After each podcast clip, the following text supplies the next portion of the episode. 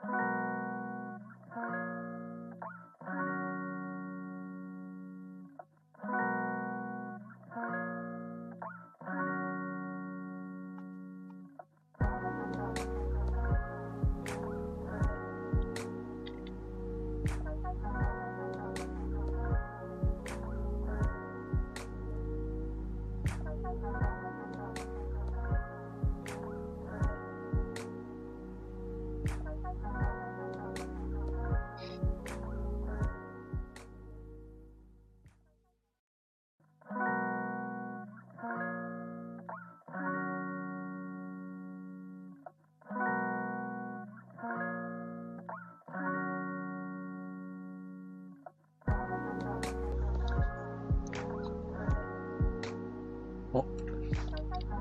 ばんは。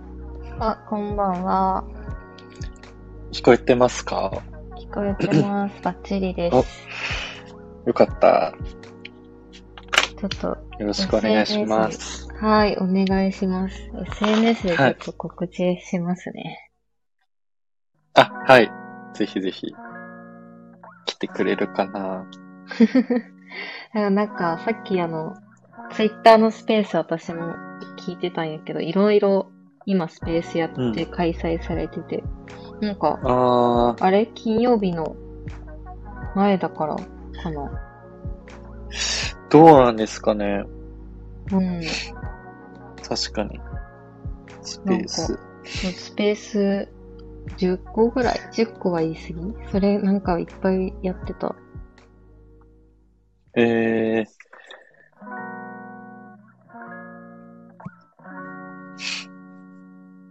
なんかタイトル、なんかちょっとポップにしたくておすすめエロ漫画を知りたいってしたんだけど。人来てくれそうですね。いや、このタイトル。そうなんか普通にポップな話がしたいなと思って。うんうんうんうん。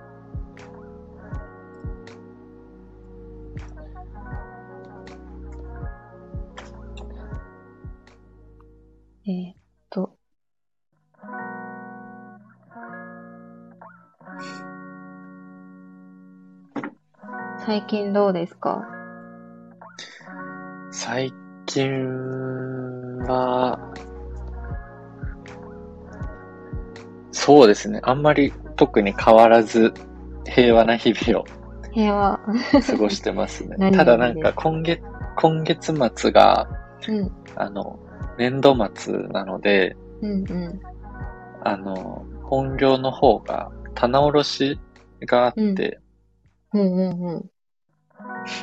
なんかそのお店の中にある商品をすべてうん、バーコードスキャンしなきゃいけないっていう作業があるんですよ。ああ、大変そう。そうなんですよね。多分、何個ぐらいあるんだろ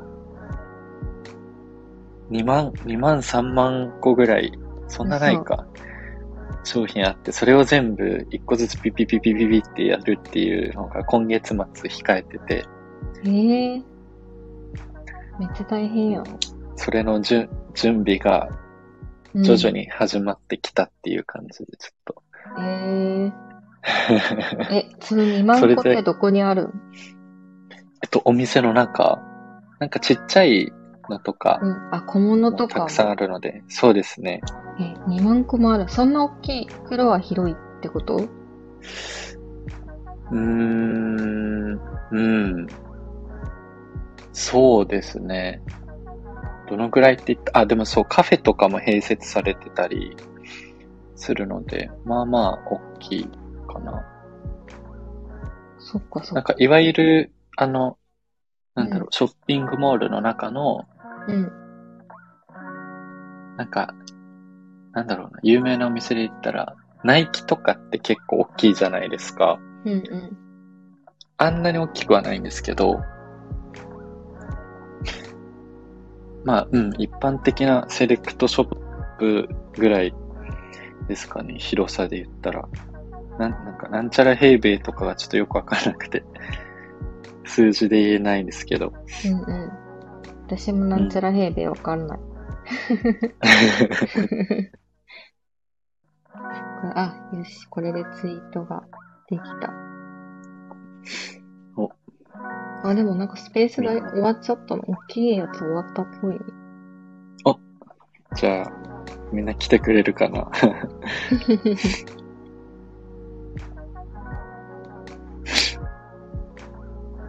そのスタンド FM の、なんか、うんうんうん。うん。どれぐらいさ、そのフォロワーさんから来るのはわかるんやけど、なんか、スタンド FM から入ってくれる人ってどんぐらいいるんやろうと思って。ああ、確かに。あれですよね、ライブ中っていうところにうんうん。出るかどうかっていう感じですよね。うんうん。あ人数が出るんか。なんか、お、たくさんの人が聞いてくれてるライブほどトップの方に出てきそうですけどね。あ、なるほど。そっかそっか。うん。うーん、難しい。なんか、これってひ左上のうん。バツを押したらライブ抜けちゃうのかな？終了？終了したら抜けそうだね。そっか。なんかこのライブの画面から映れないですね。スタンド FM な内で。ああ、確かに。見れればいいのに。それ気に、気になるめっちゃ。でも終了は確かに動けなさそう。そうですよね。怖いからやめとこそっかそっか。あ昨日の配信にレターが来てた。お鶴巻さんおすすめの遠隔トイを紹介していただきたいです。パートナーと一緒に使いたいです。うーん。う。遠隔トイって最近全然使ってないような気がする。遠隔トイっていうのは、あれですか、あの、例えば、バイブで、うん。リモコンは別にあって強さを変えられるみたいな。あ、そうそうそう。そんな感じ。なんかリモコンがもともとなんかスイッチみたいなったのが、最近うはんうん。遠隔であの、スマホから操作できるのが多分多いかあな。あ、スマホと連携できるんだ。うん。へえ、すごい。まあでもスマホと連携できるってなんかもう、もはや当たり前な気がしてるけど、あ、そんなに周知の人ではないのかな。どうなんだろう。せ、そっか、セックストイもついにそこまで来てるんですね。あ、そう。なんかスマホのやつは結構前からある気がするな。ああ、そう、そうなんですね。あ、でも、そっか、世間のイメージがまた違うんかな。うーん。普通にあれ？なんか、アナログな、アナログっていうか、スイッチでう押ん、すみたいなイメージ。そうですね、そうですねそ。っか。そっう遠へ隔、遠隔っていうのもあんまりイメージできないかも。もうそのの、バイブ本体をさ、あの、スイッチを押すみたいな。うんうん。なんか遠の隔ですねトイを好む人が、なんか私、うん。そう好んでる人が、なんかめっちゃ偏見やけど、なんか、偏見っていうか、偏見なのかもわかんないけど、おじさんうんうからしか、なんか遠隔操作はなんかや、やりたいみたいな話聞いたことなくて、あんまり同年代でそういう遠隔で操作したいみたいなのあんま聞いたことない。うん。なんか、それが、か昔に、なん遠隔トイの名前何やったっけ？昔。え、とびっこ？とびっこが流行ったのが、そのおじさん世代だからなのかなって。えとびっこって知らん？えー知らないです。知らなかった。遠隔トイ。とびっこっていう名前で、多分、40代とか50代だったら、結構、とびっこってあ、すごい。ローターそう、ローター。ー。へえー。あ、ん？これはなんか、今画像検索してるんですけど、うん。なんか、下着の中に入れられるみたいなあ、なんかすごい出てくる。のがあるし、今も、なんかそういう固定できた、うんうんパうん。ンツっていうかショーツに固定するやつうんが、まあまあある。うーん。なるほど。なんか結構画像検索でなんかこんな、飛びっこローターって入れるだけで結構なんか過激な画像が出てくることにびっくりした。こんな AV のなんか一場面みたいな画像いっぱい出てくるっていいのかなと思って。あ、本当だ。あ、そうそうそうそうそうそう。あ、でもこういうのは見たことあります。うん。あ結構の売、ってるイうんメージある。そうですね。遠隔って、なんかその、なんだろう。ちょっと、二人の距離をわざと離れて、うん。で、なんかもう男側が結構なんか意地悪できるみたいな、ああ、イメージあるかも。うん。だからなんかこの今回レターで来てる、うん。このパートナーと一緒に使いたいですっていうのが、うんうん。なんだろう。どういう、どういうシーンなのかなっていうのがああ、確かに。あんまりイメージできない。なんかその二人が離れてる時には、わざと離れるみたいなイメージだから、うん。うん。遠隔、あ、でもそっか、ちょっと面白そうですね。シチュエーション。まあ、なんか、やっぱ外に行くとき、二人でデートしてるときとかの、なんかイメージがあるけど、なんか遠隔ローターで便利だなって思う。まあ、固定し、うん、なんだろうな。遠隔ローターってあの、私もも、なんか何個か持ってたし、普通のセックスの時に使うけど、なんか野外で使うことがな、なんか今、なんかパートナーとないなーって思って。うーん。性、その性癖がないからやけど、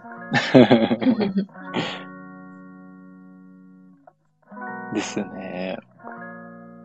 でも、うん、面白そうん、めっちゃマンネリしたら使うと思って。う。確かに。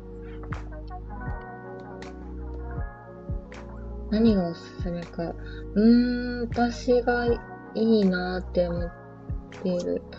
どれぐらいの価格帯かって、プチプラで言ったら、そうだな。なんか名前忘れちゃったけど、私の自分のブログに書いてた気がするけどな。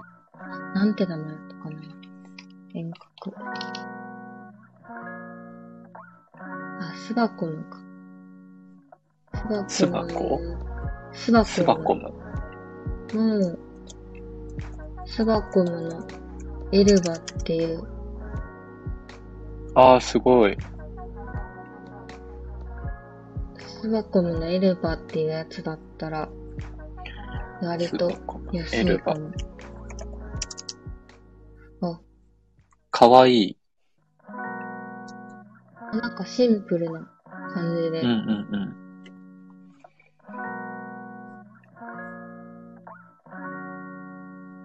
まあでも2000から3000、4000ぐらいで買えるかな。うんうんうん安い。安いです。うん。なんか、スバコムだったら多分質もいいからコスパいいかなと思ってうん。て、で、ちょっと高くてもいい、よく、よ、よくて、スマ、スマホを使って操作するやつだったら、あの、うん。あれだ、B、E バイブが、なんかスタイリッシュ E でいいかなって思って、いいバイ B バイブ。えー、B バイブ今オリジナル靴下出してるんだ。何これ。フリーソックス。い、E バイブですか？We, we, 私たちの ?We。ああ、We。うん。えー、そんなのあるんだ。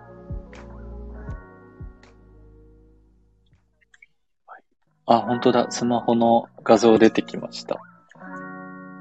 そう、なんか、なん、何の形って言ったらい ?C、C 型のなんか、うんうんうんうグん。ッズで、なんかスマ、スマートでえーこれあれですか？あの、なんか、膣の中からと外と同時に刺激できるみたいなあ、そうそう。ね、形ってことですか、そんな感じで、挿入もできるっていう。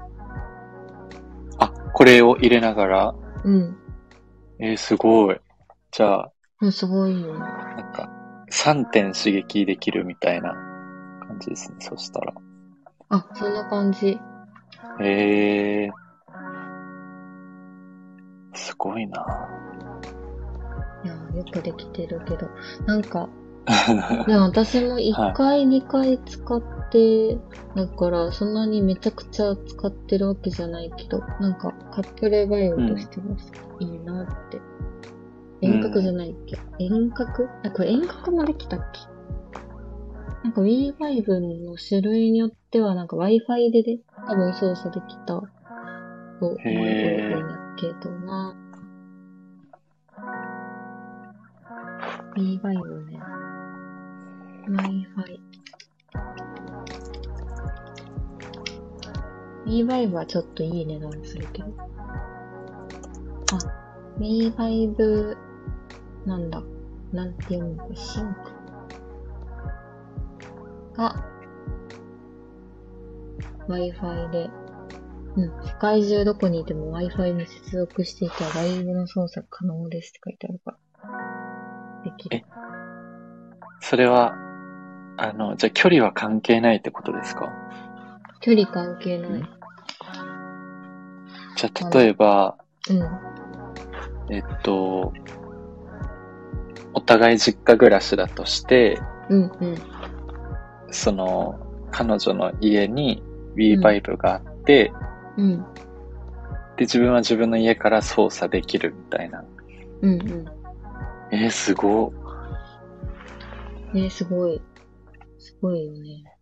それは面白そうですね。うん。新しい。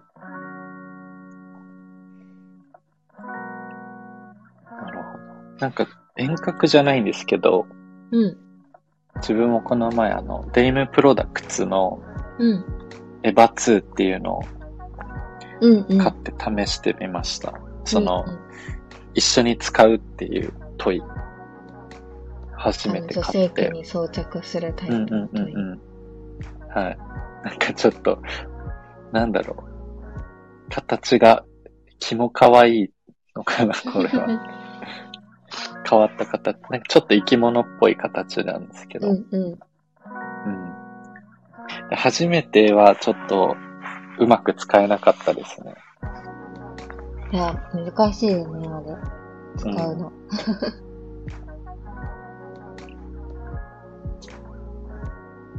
そうそう。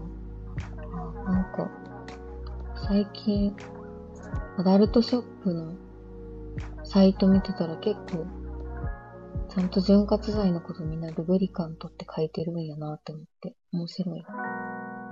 へえなんか、3年前とかやったらそんな、はい。ルブリカントなんて誰も言ってなうんうんうんうんうん。すごい。なん、リテラシーが上がってきたんですかね。くリテラシーが上がったのか何なのか。私がやったことに多少意味があればいいなと思って、思ってるけど。うんですね。テルモッチさんの発信で広まってるかもしれない。そうやったらいいなぁと思いつつ、でもルブリカントって私その、なんか呼び出して、海外だったらルブリカントだからルブリカントって呼ぼうみたいなの啓蒙してて、うんうんうんうん。3年前ぐらいに。から始めて、でもなんかルブリカントって言いづらいよね、みたいな感じあったけど、意外と。それにと取って変わるキャッチーななんか単語が出てこないのか。うん。確かに。リューブとか。リューブ、リューブゼリーとかで使うってリューブ。うんうんうん。まあでも、ここまで来たらルブリカントで行きたいですね。そうだね。そうだね。なんか最近これだ、これはすごいみたいな、なんかグッズがなかなかうん出てこないけど、なんかすごい種類は増えてるなって思いながら。うんうんうん。確かになんか自分もなんかここ最近、うん。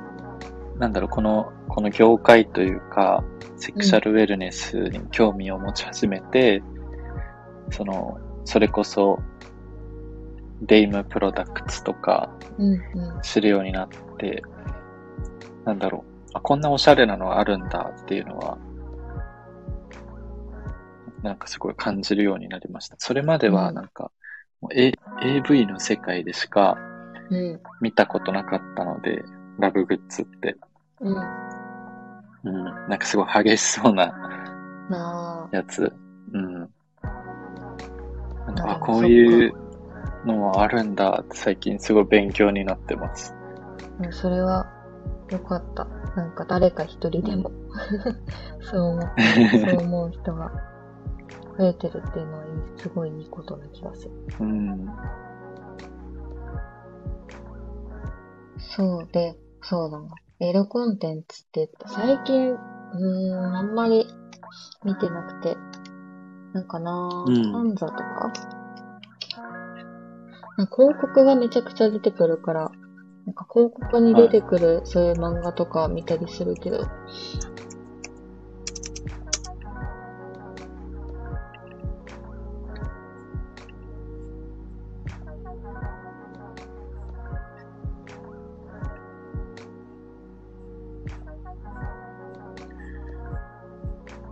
あと、なんか LINE 漫画とかも結構読むけど、やっぱ、不倫系がめちゃくちゃいつもランキング上位にあるのが気になる。ああ、そうなんですね。うん。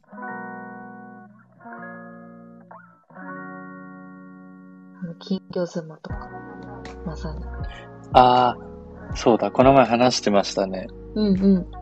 まだ見てないな。私もまだ、ネットフリックス見てない。に、見よう見ようと思ってたけど。そう、ネットフリックスラブイズブラインドが面白くて、今それを見てるとなかなか先に進まなくて。うん。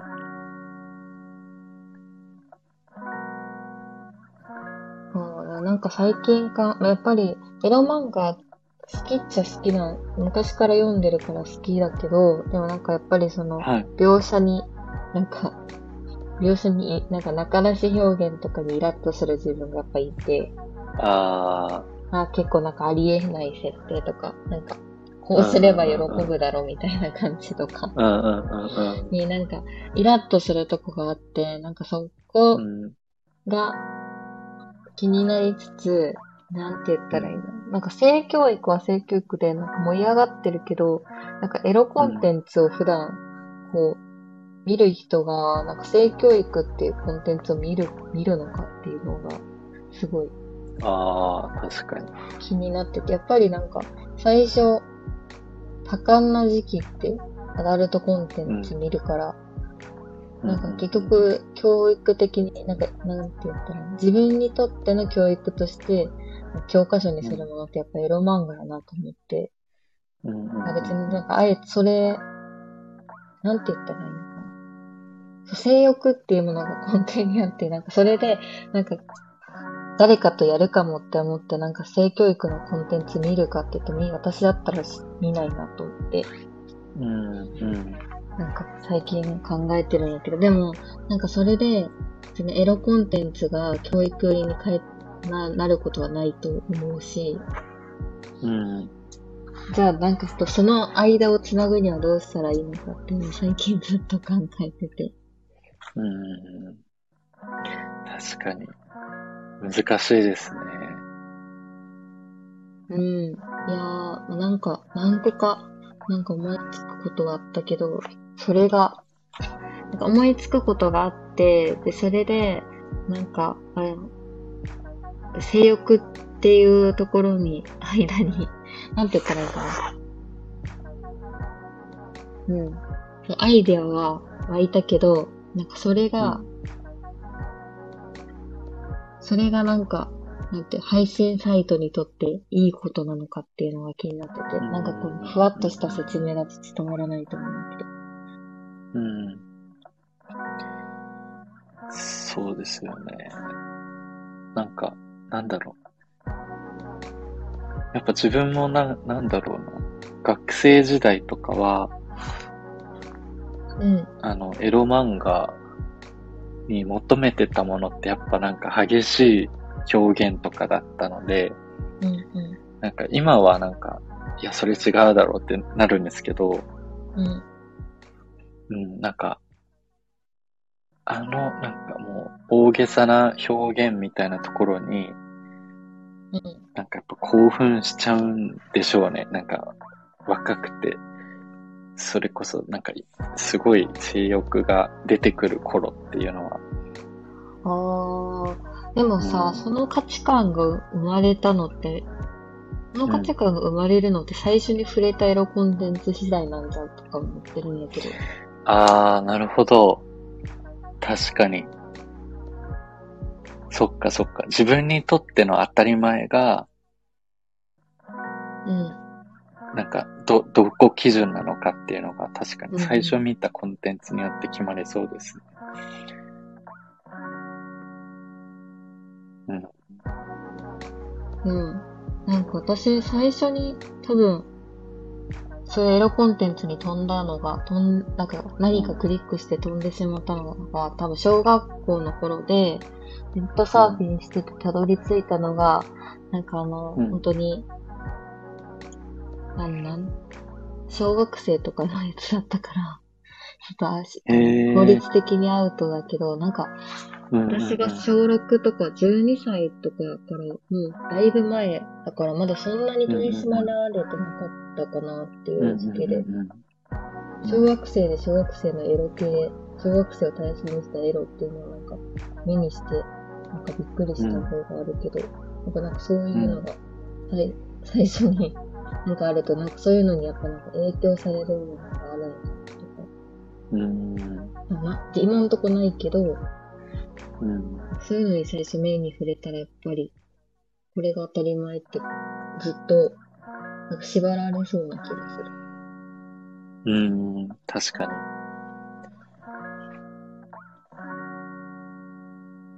だから、そこ考え、まあなんかあんまり 誰も聞いてないかなっていう前提で話話をそんなに聞く人いないかなと思って言うと、なんかエロコンテンツに、やっぱりその、なんて言ったお金のない学生の時代だとなんとかこう、たどり着こうとした結果、結局なんか違法の無料サイトに多分行く人って結構多いな、うんかなと思ってるのと、まあ、うん、なんかそういう違法サイトに飛ぼうってする人がいて、で、なんかその、で、まあお金を払いたくないみたいなとこが多分あると思うんだけど、そこを、そういうエロ漫画の配信サイトを組んで、なんかこう、性教育的な、なんか、性教育っていうかそういうリテラシーが上がりそうなクイズに答えたらクーポンがもらえますみたいな。ああ、そんな感じだったらなんかいい感じに教育とエロを結びつけられないかなとか思ってたんうやけど、ん。確かに。いやーなんか、マジで配信サイトがの担当の人がめっちゃいい人だってやってくれそうやけど、全然、あの、メリットがない。配信サイト 確かになんかそのクイズ形式とかで、なんか例えば、その、正しい正解を答えられていくにつれて、うん。なんかもうちょっと、その、踏み、踏み込んだ映像とかを見れるみたいになると、うんうん。結構なんか、本気で正しい知識身につけようとするかもしれないです。確かにね、そんな感じする。ん。うん。なんかなうまい方法ないんかな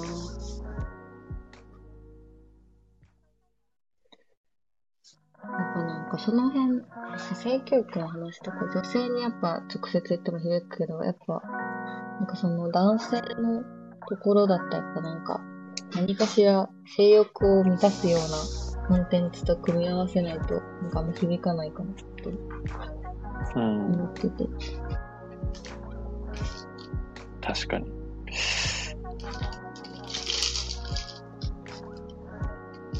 えー自分、自分は何だったかな、一番最初。そういうコンテンツにたどり着いたの。どうかな。でもなんかコンビニに、うん。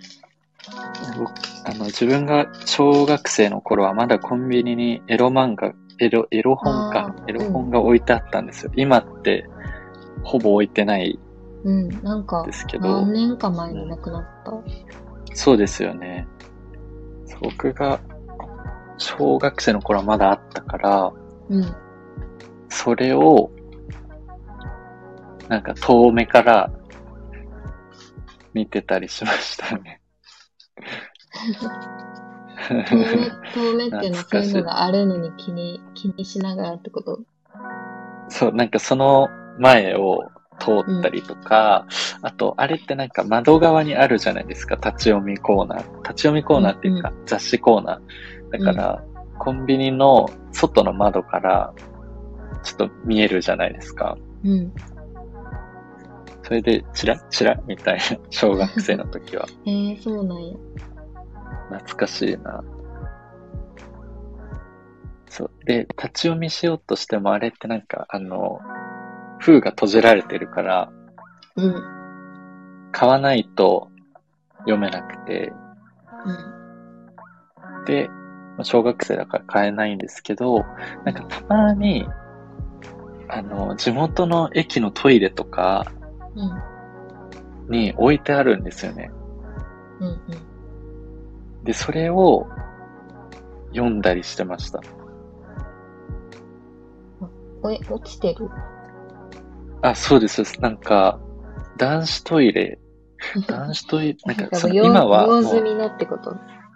あ、そうです。その、今ってもうその売ってないからないと思うんですけど、うんうん。その当時は結構あるあるだったと思うんですけど、男子トイレの、うん。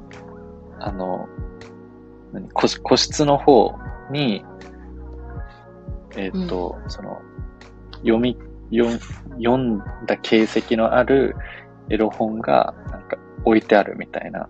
うん。で、まあ多分、なんかそ、それって買って捨てる、捨てるとこがないじゃないですか。あー家で捨てるわけにもいそかないっし。そうそうそうそう。で、近くにゴミ箱もなかったりで。そうすると、多分、トイレに置きっぱっていう人も結構いたんじゃないかなと。ああ、そっか。で、で、それで、ラッキーみたいな。それはラッキー。そうで、うん、読んだりしてましたね。ああ、それで言ったら私も中学の時に、もうなんか、うん。女友達で3、4人ぐらいで部活の友達で通学路に置いているエロ本を拾って、なんか部活中の時間サボってそれを頑張ってなんか読むみたいなやってた気がすうんうんうんうん。へえそっか、でも、中学で女子同士で読んだりもするんですね。る。なんかね、好奇心が旺盛。うんうん、うん。別にそれでなんか、なんかムラムラするとかじゃなくて、なんか好奇心でこんなものがあるうんんだみたいな感じで見てた気がする。うんうん。うん。そっか。そうですよね。うん。あとなんかあれだ。中学高校の時は、なんか部室に置いてあったりしました。うーん。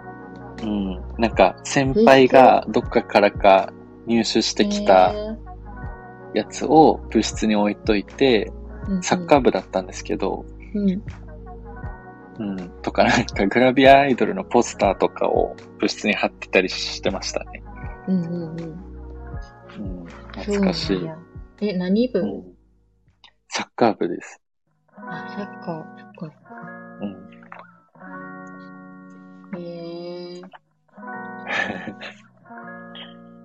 あ、それ考えたら高校の時どうやったのなんかその男子、男子の部活とか、なんかあんまり、あんま知らんな。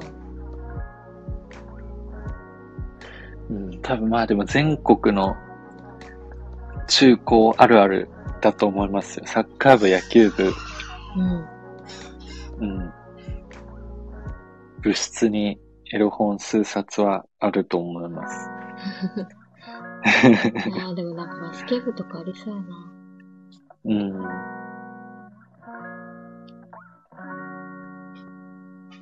かあんまり気になる漫画がないかもしれない。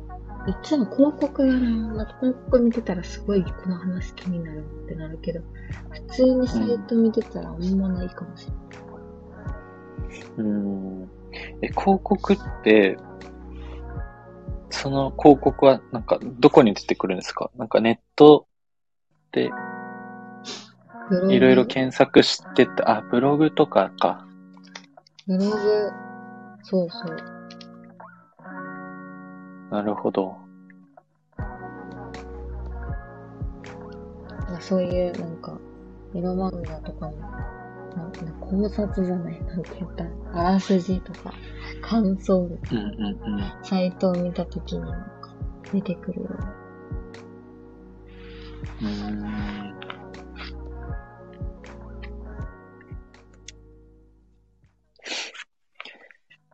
漫画か。でもエロ漫画は唯一、二人エッチ？うんうんうん。は読ん、読んでたっていうか、なんか、その、あの、な毎毎回、毎号買ってたっていうわけではなくて、うん。なんかいくつか読んだことあります。えー、バイ、バイ。高校の時かな？中学の時かな？えー、うん。二人エッチ懐かしいな。みんなのバイブル。てか、五十嵐君が読んでるって、なんかすごい世代を超えていってるな。あ、そうですか。だまあ、そっってこれ、か。97年からの連載やあー。ですね。二人エッチはでもなんか割と、なんだろう、安全な方ですね。安全っていうか、なんか、健、健全な漫画でしたよねまあ。確かに。女性が確かにまだ専業主婦っぽさはあるっちゃあるけど、うんなんかそんな、なんか無理やり感ではない。多少、うんなんか多少女性像、理想の女性像みたいなのはあるっちゃあるかもしれんけど、確かになんか、なんて言ったらいいの？テクニック的なとこでなんか、無理やりとかではない。うんうんうん。そうですね。うん。あの頃はなんか、そういう漫画とか、エロ本とかでもうひたすらに、もう、なんだろう、妄想みたいなうん。感じでしたね。なんか、全然初体験はまだまだその先だったので、うんうん。うん、どうなってんだろう、みたいな。頭でっかちにななっていくこの過程が怖かったな。あかそのとりあえずコンテンツから見て学ぶけど、これでいいんかなと。ー、うんうんうん。結局なんかそんな、なんか絵本とかで、絵の本で得た知識何の役にも立たんかったけど、な何の生かす、生かすにもなかったけど。うん。なんか、その、どう、少女童貞の時を思い出したら何が、なんか欲しかったかなって思って。ああ、何が欲しか。ったかな。でも、なんか具体的な、それでテクニックは全てじゃないけど、テクニックっていう、なんか切り口から、なんか学んだ方が、なんかいろいろ知識が入ってきたかもしれないなっていう。うん。うん。確かに。なんか、でも男子としては、うん。あの、女性が、まあ、特になんか挿入時とかに激しくされると痛いっうん。ていうのがうん。あるって全然知らなくて最初の方は。うん。うん。で、なんかもうとにかく AV とかだとすごい激しいし、なんか絶対に痛いとは言わないじゃないですか。うん。うん。うんだからこ、なんかあれが普通なんだって思ってたので、うん。うん。なんか、現実は全然違うんだなっていうのを、もうちょっと早く知りたかったですね。うん。うんあとなんかその、うん。痛いっていう人イコール、あんまり慣れてない人みたいな、勝手な思い込みがあって、え、やばい。なんやか、ばいな、それ。そう、そうじゃなくて、やっぱ個人差があるからとか、うん。あタイ挿入のタイミングがまだちょっと早いとか、いろんな要因があっての痛いうん。うん。だと思うんですけど、うん、それをなんかね、ちゃんとした知識がないと、うん。うん、なんかね、あい全然相手の気持ちに立ててなかったな、みたいなのはうん。うん。ありますね。うん。うん、うん。確かに。でもなんかそれを知り方、知りたかったって今、今なんか大人になったから、まあ思う感想で、ああ、どうなんかな。悩ましい。悩ましいね。なんか、やっぱり、サービス作っていくんだ若い、若い人から使ってもらってっていうサービスの方がいいような気がするけど、うん、どういった、なんか、ものやったら、進んで、こう、なんかそういう知識を学んだ上で、相手に、うん、ねなんかちゃんと活かそうと思えるのかなっていうのが、最近のう視点。ん。確かに。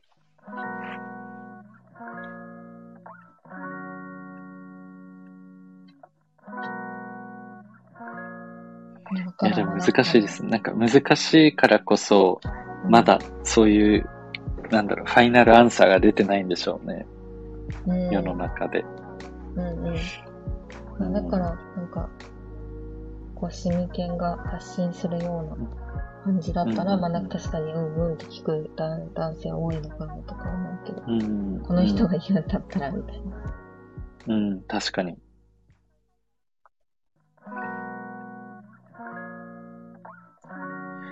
あの確かにその、実際のうん。AV、その、いたしてる映像じゃなくって、うん。あの、まあ、その、シミケンが喋るとか、うん。あの、AV 男優さんとか、女優さんとかが YouTube で喋るとか、で、うん結構勉強になったりする、勉強になるな、みたいなのは最近、そういうコンテンツは増えてきた気がしますね。うん。ううん。ん。それはありが、ありがたいな。ななんかまだまだ、まだまだ広まってない感じがするから。うん。年下やったらそんなことないんかな。でも、でもなんかその YouTube とかでそういうの見ちゃうと、うん。その、まあ、履歴残ったりとか、おすすめでそういうのが出やすくなっちゃうじゃないですああ、か。そっか。ああ、そっか。うん。それがなんか、なんだろう。やっぱ分けたいですよね。ああ、だからレコメンドされるの 嫌やうな。ん。ふとした時にはこれ見てるやん、みたいな。そうそうそうそうそうそう。一回、そういうの見ちゃうと、出てくるしなっていうので、開かない、そういう動画開かなかったりとかうんしてる人は、なんか自分はあんまり抵抗ないから。全然見るんですけど、うん。うん、人によっては見ないかもしれないです。確かにね。インスタでもやっぱりなんか勧められるもの似たようなの増えてくるから、なんか、うんうんうん。確かにな、かそういうパッと見られた時になんかエロ系ばっか出てくるのね。うん。今ちょっと見てたら、うん、あの AV 男優のうん、森林さんうん、の YouTube が、うん、一番最初の動画が、うん、息子を最強化っていうサムネイルで、これがあのなんかおすすめとかに出てきたら結構恥ずかしいですもんね。何恥ずかしい。うん。基本編とか書いてある。へえ、面白いけど。うん。うん。確かに。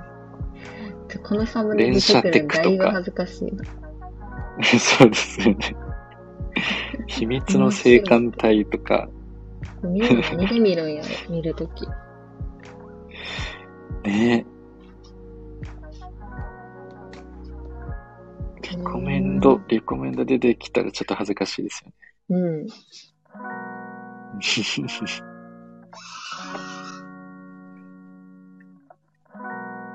そっか、それ考えたら。うーん。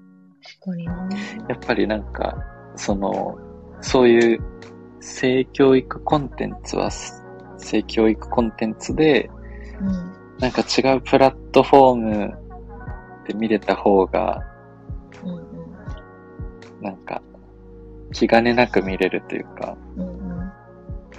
うん。なんかね、他のものと一緒にしたくないなっていうのはなんかあったりしますかね。うん。うん。そうなったら、そうだね。やっぱり、何がいいかな履歴が残らんとか、独自のプラットフォームとか。うん。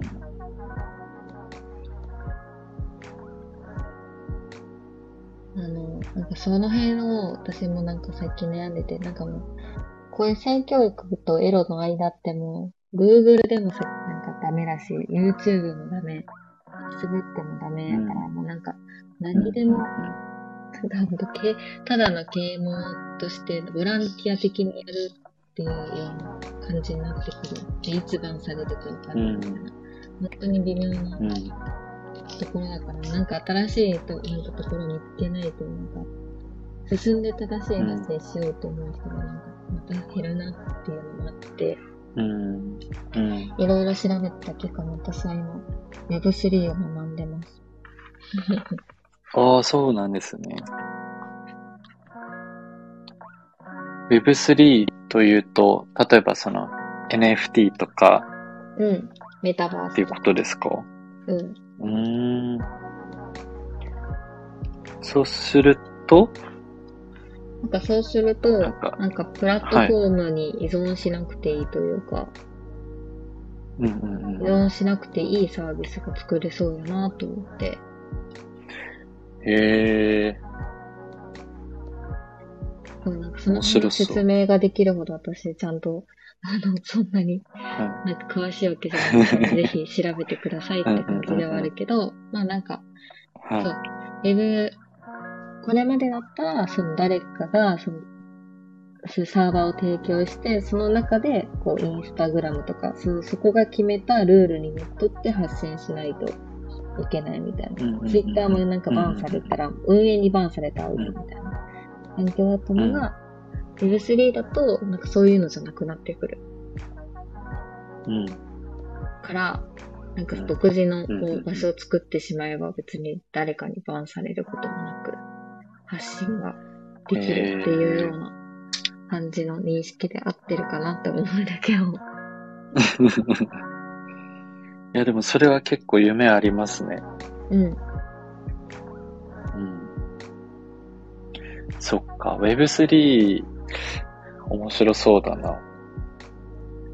うん。面白いのでぜひ。私はなんか気づいたらコードを書いて頑張って勉強してました。この一週間。え？コードっそう。なんか、ていうのは、あの、プログラミングのコードですか？あプログラミング。をええー、面白くて、つい。なんかもうそ、そうそう、なんか、なんか無心でできるから、なんかちょうどいいなと思って。えー、え、鶴松さんってもともとコード書けるんでしたっけ？いや、なんか本当に簡単なコードしか書け書けず、小学校の時にホームページとかを頑張って作ってたぐらいで、その後は、うんう中学校以降のは全然、中学校、高校、最近とかの、なんか本当 JavaScript とかは全然書けないんだけど。昔、えー昔の、小小学校の時にちょっと書いてたんですか？うん。えー、めっちゃ変わってますね。パソコンがあって、割となんかみんなでホームページ作るみたいなブームがあって、なんかうっそ友達がこんなすごいサイト作ってるから負けたくないなって思って、なんか夜中ずっと書いたりして、なんか作ってた。なんかそれがどんな規則があるとかを考えずに書いてた。書いてた。え、でもすごいですね。小学校でいなかったですよ。僕、周りに。そう、でもなんか私もその周りに言ってないよ。友達の間で、なんかはい。はい。間でちょっとそういうのやってるけど、周りに降らしてるわけでもなかったし。うんうんうんうん。うん。あ、そうなんですね。え、それは初めて知りました。そう、なんかそれが、初め、は初めてコードを書いたの、大学入ってからうん。でしたね、僕は。なんか大学の授業で、うん。超、超本当に基礎中の基礎だけやるみたいな授業があって、うーん。えー、ああ、確そかにあるかも。それだけでやりました。私もその後デザイン学校行って、一通りなんかうん簡単に触る、そういうプログラミングも触ったけど、その、最近のは全然わかんないなと思って。うん。え、なんかプログラミングってすごいずっとアップデートされ続けてるから、勉強し続けないといけないって言いますもんね。うん。うん。えでもなんかそれが分かれば、なんか新しい、そういう、なんかエロと教育っていうところでなんか新しいものが作れそうな気がしてて。うん。ー、うんうん。学んでて損はない。やっぱ最新のうんテクノロジーっていうところを追っておいた方がうん損はないなと思って。はい。いや、すご。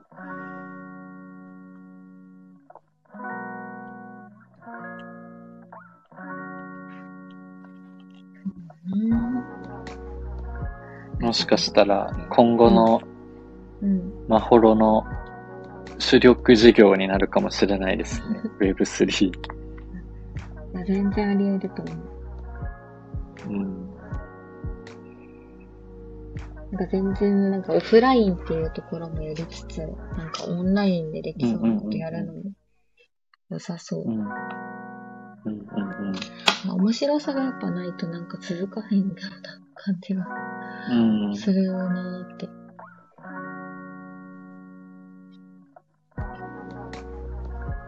て感じなんで、ほらね、理系、理系の友達も増やしていこうって思って。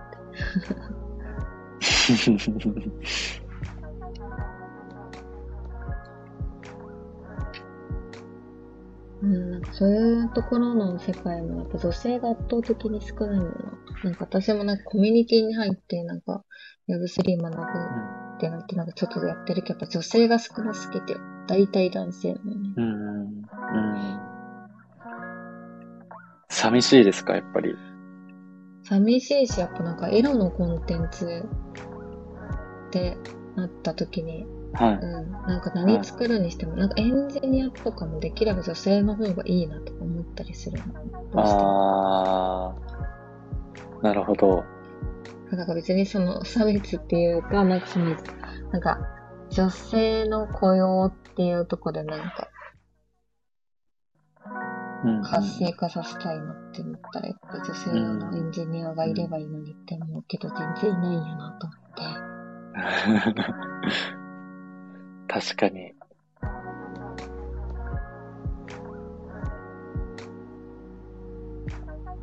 や、結構なんか深いですね、そう考えると。そうかな。うんなんか、な、なん、なんか、うん。女性の活躍、うん、な、なんでですかね、こんなに差が生まれてしまうのは。うーん。うん、なんなんやろな。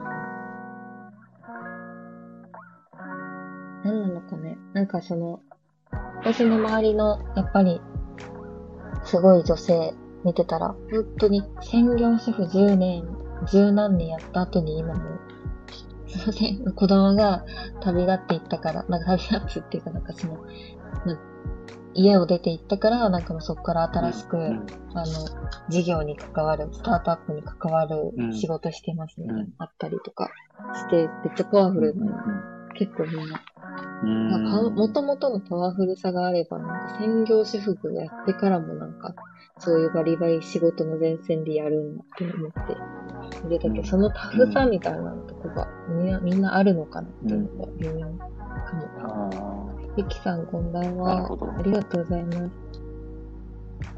こんばんは。はい、ゆきさん来てくれたところで、なんか、もうそろそろ、あと4分ぐらいで終わりそうなんで、なんかもし聞きたいことあったらお願いします。これって今何人が聞いてるかとかってわかんないんですかねえあ、テルツさんの方では見れるんですあ、か私だけ？あ、うん、見れないです。あ、そうなんや。そっかそっか。うん。なんか、どっかに表示されてるんですか？では20人ぐらい聞いてくれてた。ええー、すごい。えー、そう全然エロ漫画の話じゃなくなってたな。二人で 喋ってた。そっかそっか。いや、でもなんかその、初めてその、性に興味を持った時の話とか、うん。小学校、中学校の話できてすごい面白かったです。うんうんうん。なんかわ、その自分の16歳とか18歳ぐらいのセックスに対する価値観をなんか思い出してコンテンツ考えていけばなんかいいかなって思って。そうですね。ね、あの時知っておきたかったこと知っておきたかったこと。とか、だから、うんそうですね。なんかその、なんかフェラチオってものが満ちすぎて、な何したらいいか分かんなくてめっちゃ調べてた。何どう、どうすんのみたいな。力加減もわかん、だからなんなら、手こけも、なんかどん、触るって何みたいな。どう触るみたいな。それがわかんなくて、うんうんうんうん。うんめっちゃ調べたけど結局わかんなくて、なんか、実際初体験の時に、そんな恐る恐るじゃなくて大丈夫みたいなこと言われた気がする。そっか、そうですよね。確かに。うん、なんか女性も全然わからへん。どんな風に触ればいいかとか。うん。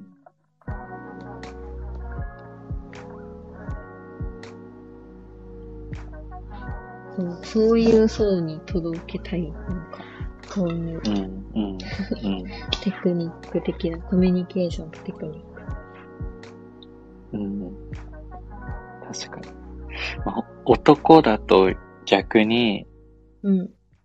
あの、さっきも言ったみたいに、なん。か AV 見て育っちゃってるから、なん。か、どう、どうやればいいのかわかんないっていうよりかは、AV のやり方が正解なんだみたいなうんうん。思ってる人が多いうん。かな。もうとにかく、とにかくパンパンパンパンしまくるみたいな。うんうん。で、長く続ければ続けるほどいいみたいな、うん。とか、多分思ってるので、確かにね。うん。誰が、絶対高校の時だと早く終わった方が女性は楽とか知らないの？そうですよね。そうそうそうそうそう。あやばい、1時間経1時間ちました。経っちゃった。はい。終わろうか。あっという間でした、1時間あっと。いう間だった。なんかただただくっちゃべってただけやったけど面白かった。ありがとうございました。ありがとう。なんかまたやりましょう。うん、ぜひぜひ。ぜひぜひ。なんかね、いや、なんか音声配で信いいですね。あ、うん、めっちゃいい。このなんか、ゆるい感じが。なんか焦って喋らなくていいから、なんかめっちゃいうんうんうん。うん。い。よし、じゃあ、ありがとうございました。はい。ありがとうございました。はーい、おやすみなさい。はい。じゃあ、テルモンちゃんまた明日ですね。はい、明日お願いします。うんよろしくお願いします。はーい、おやすみなさい。はい。おやすみなさい。